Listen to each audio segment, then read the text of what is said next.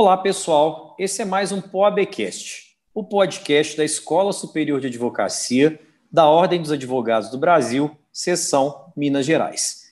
Eu sou Alneir Maia e hoje nós vamos conversar com o professor Antônio Marcos Nome. Ele foi meu professor, foi meu diretor e é uma pessoa pela qual eu tenho uma enorme gratidão, que me deu muitas oportunidades. Então, publicamente, eu gostaria de agradecer ao Antônio Marcos pelas oportunidades que ele me deu, pela boa vontade de nos atender e de tratar desse tema que é muito importante para nós hoje, que é o direito sucessório. Então, é meu nome, Antônio, e em nome da ESA, eu agradeço a sua participação no nosso podcast. Obrigado, Alneir. É sempre um prazer participar de tudo é, que diz respeito a, ao direito e necessariamente à Ordem dos Advogados do Brasil, em especial a ESA, da qual também tive o prazer de, por longos anos, participar e correr Minas Gerais, correr até o Brasil, é, levando um pouco dessas discussões jurídicas. E, e merecidas aí, agradeço imerecidamente a sua fala, porque o seu brilhantismo e a sua dedicação, a sua seriedade com que trata todos os assuntos que você põe às suas mãos é que te fazem é, habilitado, brilhando sempre profissionalmente como está. Então, eu queria agradecer as imerecidas palavras e vamos seguir tratando do assunto sucessões. O Antônio, é, essa pandemia, ela impactou de que forma no direito sucessório, nas sucessões como um todo, na sua opinião? Bem, eu acho que, antes de mais nada, em todas as áreas nós temos a impactação da, da, de uma pandemia. Eu acho que pela primeira vez a gente vive uma pandemia realmente, a gente aprende o significado vivencial do que é a, essa doença, né? E com isso todas as relações humanas estão afetadas. Mas tem uma coisa que não deixou de acontecer: as pessoas é, vão morrer, nós vamos morrer. E essa finitude é que faz com que esse assunto sucessão ou sucessões, eles sejam, necessariamente, eles devam incorporar, portanto, é o nosso cotidiano. E mais ainda nas surpresas do dia a dia que podem nos levar a óbito a qualquer momento, seja por uma pandemia, seja por, por uma eventualidade física de cada um. Mas, respondendo diretamente, é, o número de mortes aumentou, eu acho que o adoecimento é, psicológico das pessoas levou a um, a um agravamento de patologias, e, obviamente, as pessoas tomaram um pouco mais consciência de que elas são finitas, portanto, elas se preocuparam um pouco mais em falar da morte, falar de testamentos, falar de como é que fica a minha vida, ou melhor, a, a vida depois que eu partir dessa, desse plano, como é que vai ficar a minha família. Essas coisas vieram por, um, uma mesa de, de casa e as pessoas se viram envolvidas, toda a família, nisso aí. Então, eu acho que a grande transformação dessa pandemia, mais do que em números, foi exatamente o diálogo sobre a ausência das pessoas e como é que são os formatos familiares para a morte, para quando da morte de um dos seus membros. Você tratou aí do assunto testamento. É, o testamento não deixa de ser um planejamento sucessório, mas é claro que hoje, quando se fala em planejamento sucessório, nós pensamos em muito mais ou outras possibilidades que não necessariamente só um testamento. Uh, o que você poderia dizer para nós a respeito hoje de um, de um bom planejamento sucessório? Eu acho que, bom, principalmente a gente deve é, conhecer a lei, né? O que que, o que que eu posso ou não dispor para depois da minha morte. Eu, eu te digo que até os testamentos são muito pouco usados no Brasil, né? Nós temos entre os mais comuns três testamentos, né? O testamento público, o testamento cerrado e o testamento particular. Relembrando que os conceitos de cada um o público é aquele feito por escritura pública e cartório de notas. O cerrado é aquele sigiloso, né, que ninguém conhece o seu conteúdo, à exceção do próprio testador, né, mas que também é levado a cartório para procedimentos cartorários, no cartório de notas. Né, é o fechamento dele, a, enfim, a, é, os procedimentos que devem ser acautelados ali e fundamentais, a forma, e o testamento particular, que é um escrito que cada um pode fazer e aí exigindo um número maior de testemunhas. Mas, grosso modo, é um dos caminhos das pessoas estabelecerem a sua parte ou o que desejam para depois da sua morte. E o testamento, aí sim, ele como é uma das formas, os aspectos formais devem ser muito analisados, não é qualquer pessoa que deve manuseá-lo. Ou seja, você deve fazer uma, uma consulta a qualquer pessoa do direito, a que tenha, portanto, maior conhecimento sobre esses assuntos, para saber se as formas estão é, ali bem observadas. Mas, como você bem disse, o testamento não é o único caminho, é? são vários os caminhos. Podem ser feitos adiantamentos de legítima através de doações, e é bom lembrar que as pessoas que as doações aos filhos, aos descendentes, né, descendo para baixo em primeiro grau, são passíveis de serem colacionadas, portanto, voltam quando da sua morte, mesmo você distribuindo às vezes para os seus filhos os seus bens em vida, é, para os filhos, se a herança forem chamados os filhos, esses, esse patrimônio todo pode voltar né, ao inventário. É um ponto importante. Outro caminho, né, além das doações em vida e além do testamento, são aplicações financeiras. Por exemplo, um VGBL, né, que é muito importante, aliás, né, fazer um VGBL, apesar de hoje em dia ele ser tributado, mas hoje é um, né, uma modalidade de seguro em que a, os beneficiários têm ali, observada a parte disponível, né, é, um dinheiro liberado em 30, 45 dias, o que pode auxiliar muito até mesmo no pagamento até do ITCD, né? ou seja, vamos provisionar aqui o que seria é, o valor dos bens, desse patrimônio todo, que a sua família vai precisar de quanto, de, de que liquidez, né? Para os primeiros seis meses após a sua morte. Isso é fundamental, essa, essas conversas são muito importantes. Né? É, é, importante também ali outros caminhos, a formatação de, de holdings, né? aí depende do, da necessidade, ou seja, vamos apropriar o patrimônio que está em nome de pessoas físicas em pessoas jurídicas, e essa holding patrimonial, né, que ali vai acomodar esse patrimônio, ah, você já teria ali uma, uma, um partilhamento de cotas para é, os seus herdeiros necessários e até mesmo para os seus herdeiros testamentários, não falando da distinção entre herdeiros testamentários e legado, mas isso já ficaria muito, de uma forma muito cômoda às pessoas.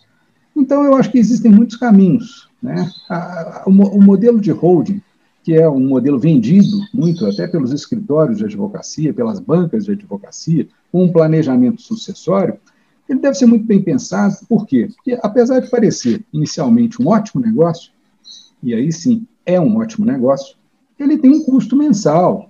Ou seja, você passa a ter uma empresa com custos de contador, de pagamentos de impostos, uma série de coisas. Né? Então, deve ser analisado um equilíbrio econômico-financeiro aí, olha, quanto imposto eu vou gastar para fazer isso? Então, tudo isso deve ser muito bem analisado, e aí a parte tributária, ela vai ser muito importante nessa hora, porque, veja você, é bom lembrar que em Minas Gerais, em especial, para doar um bem a alguém, você paga 5%. Mas também, o mesmo 5% você vai gastar na sucessão com a vantagem ainda de 15% ali no prazo do pagamento desses 5%, se você morrer. Então, é, praticamente é o mesmo dinheiro, o mesmo valor que você vai gastar para doar ou para é, transferir esse bem é, em Minas Gerais, você, portanto, vai ter o mesmo é, desembolso financeiro. Importante é dizer o seguinte: o planejamento sucessório cria, é, para que haja sucesso, Alneir, é importantíssimo que todas as partes estejam sentadas à mesa, não pode haver surpresa. Então você tem que chamar todos os herdeiros, você tem que comunicar o seu desejo, você tem que pedir, olha, quem não quer, como é que vai ser, porque ele só dá certo realmente quando todos têm conhecimento prévio da sua existência e todos concordam com a sua existência, e é muito importante a sua revisão de tempos em tempos naquilo que vem acontecendo. É isso. Eu conheço casos de pessoas próximas que tiveram um certo problema para uma abertura e a conclusão de um testamento. A ideia que nós temos é que o testamento ele vai resolver e simplificar a divisão patrimonial após a morte, mas há casos que isso se estende durante muito tempo. Qual a razão de ser disso tudo, Antônio?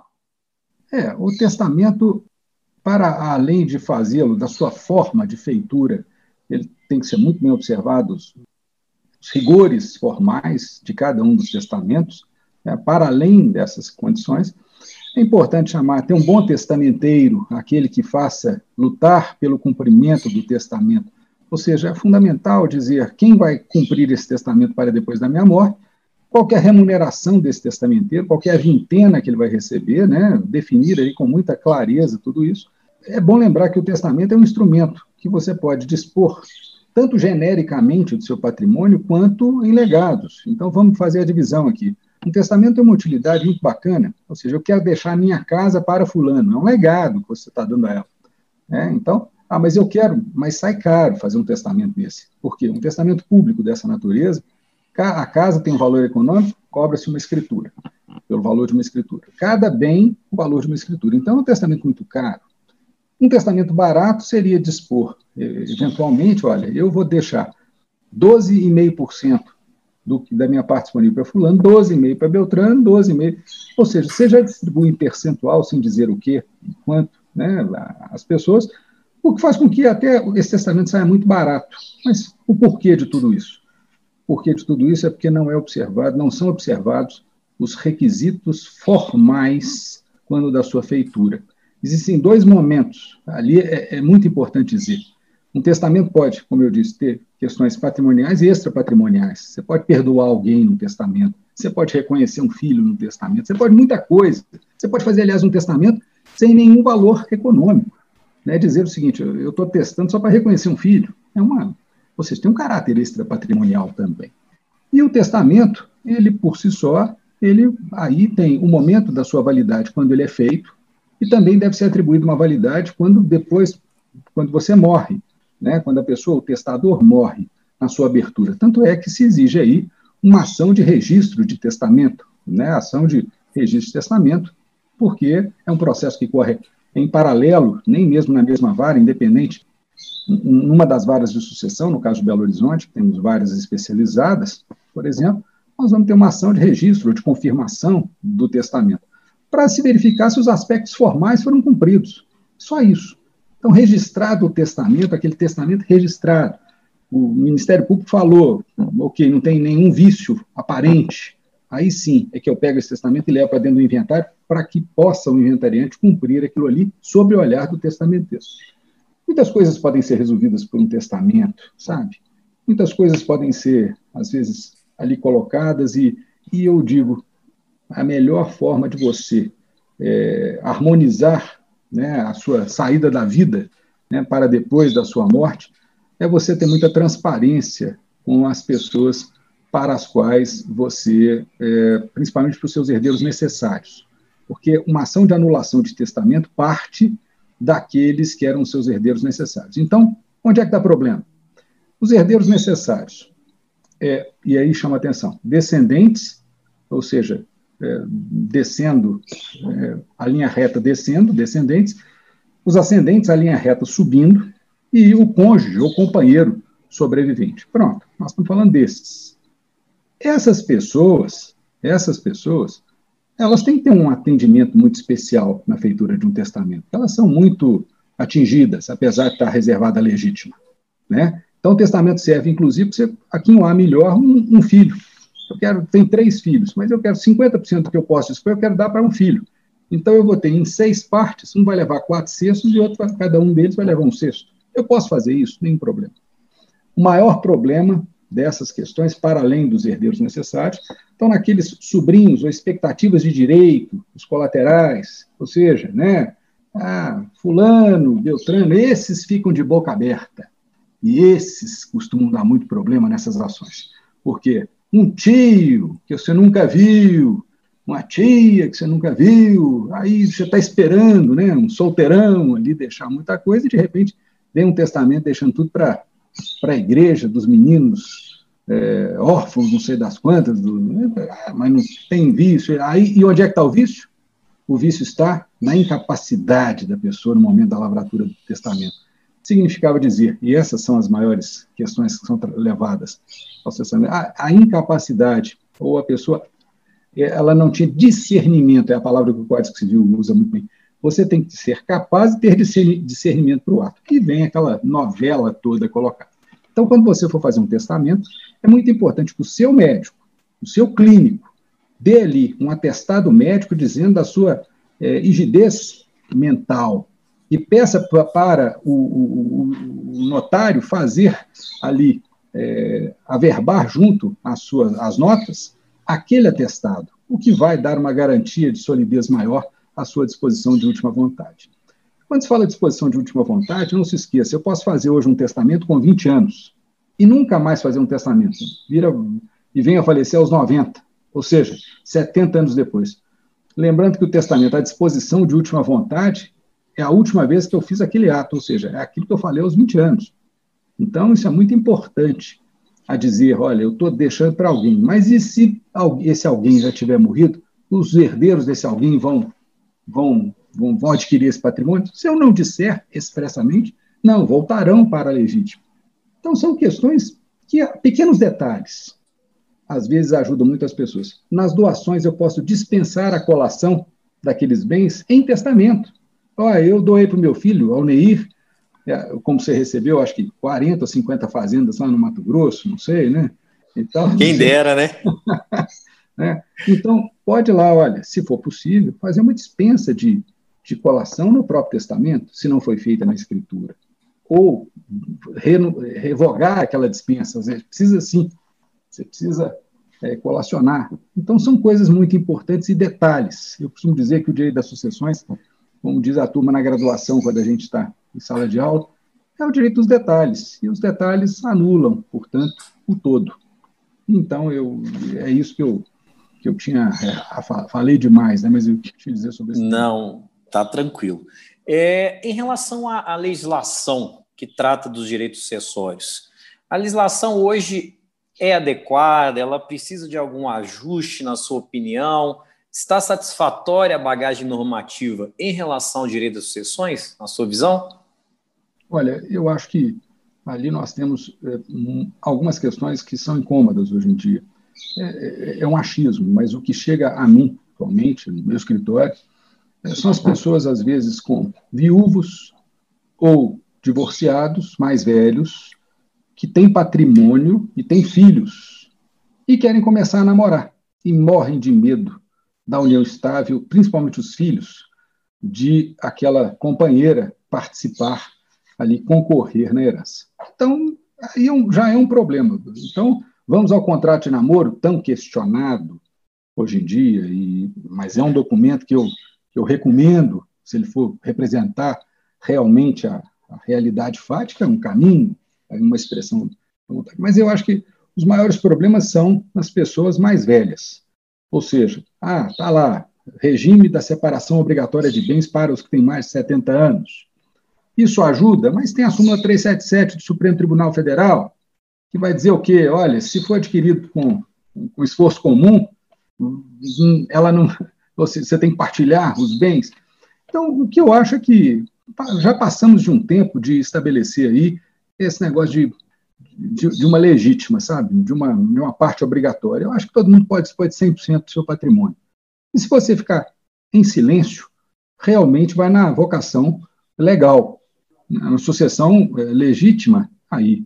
Mas eu vejo que a parte disponível, ou melhor, indisponível, vai devia desaparecer do Código Civil, assim como eu acho que no direito de família, o regime de casamento legal, né, não deveria ser o da comunhão parcial, mas o da separação de bens. Ou seja, as partes têm que comprar tudo em condomínio, tem que estabelecer uma relação de que foi o tempo em que o casamento começava hoje e durava até a eternidade. Não existe isso mais pode durar 5, 10, 15 anos, e cada um vai ter que eh, ter a sua responsabilidade de administrar ao longo de toda a vida e ao lado de bons parceiros, ali é, o seu patrimônio em vida ou depois que morrer. Então, eu acho que a legislação era uma conquista, o que foi comemorado em 2002, em trazer o companheiro aqui como herdeiro necessário, né, no Código de, de 2002 como herdeiro necessário, eu tenho algumas ressalvas com relação a isso, principalmente esses companheiros oportunistas de pouquíssimo tempo, em que entram numa vocação, às vezes, olha,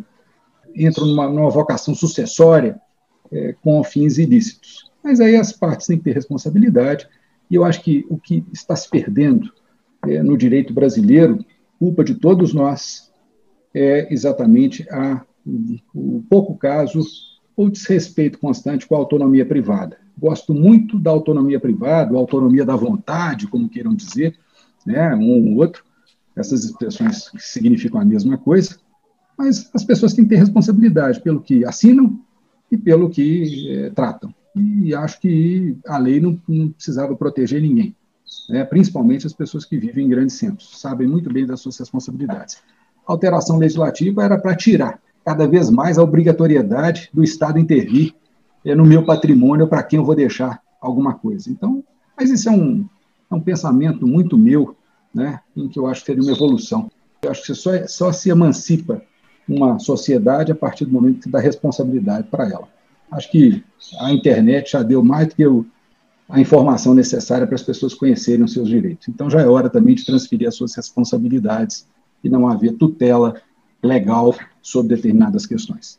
Ô, Antônio, a proposta desse, desse nosso podcast é ser de tiro curto, para que a pessoa então tenha informações básicas em relação a determinado assunto e depois vá se aprofundar de acordo com a sua conveniência.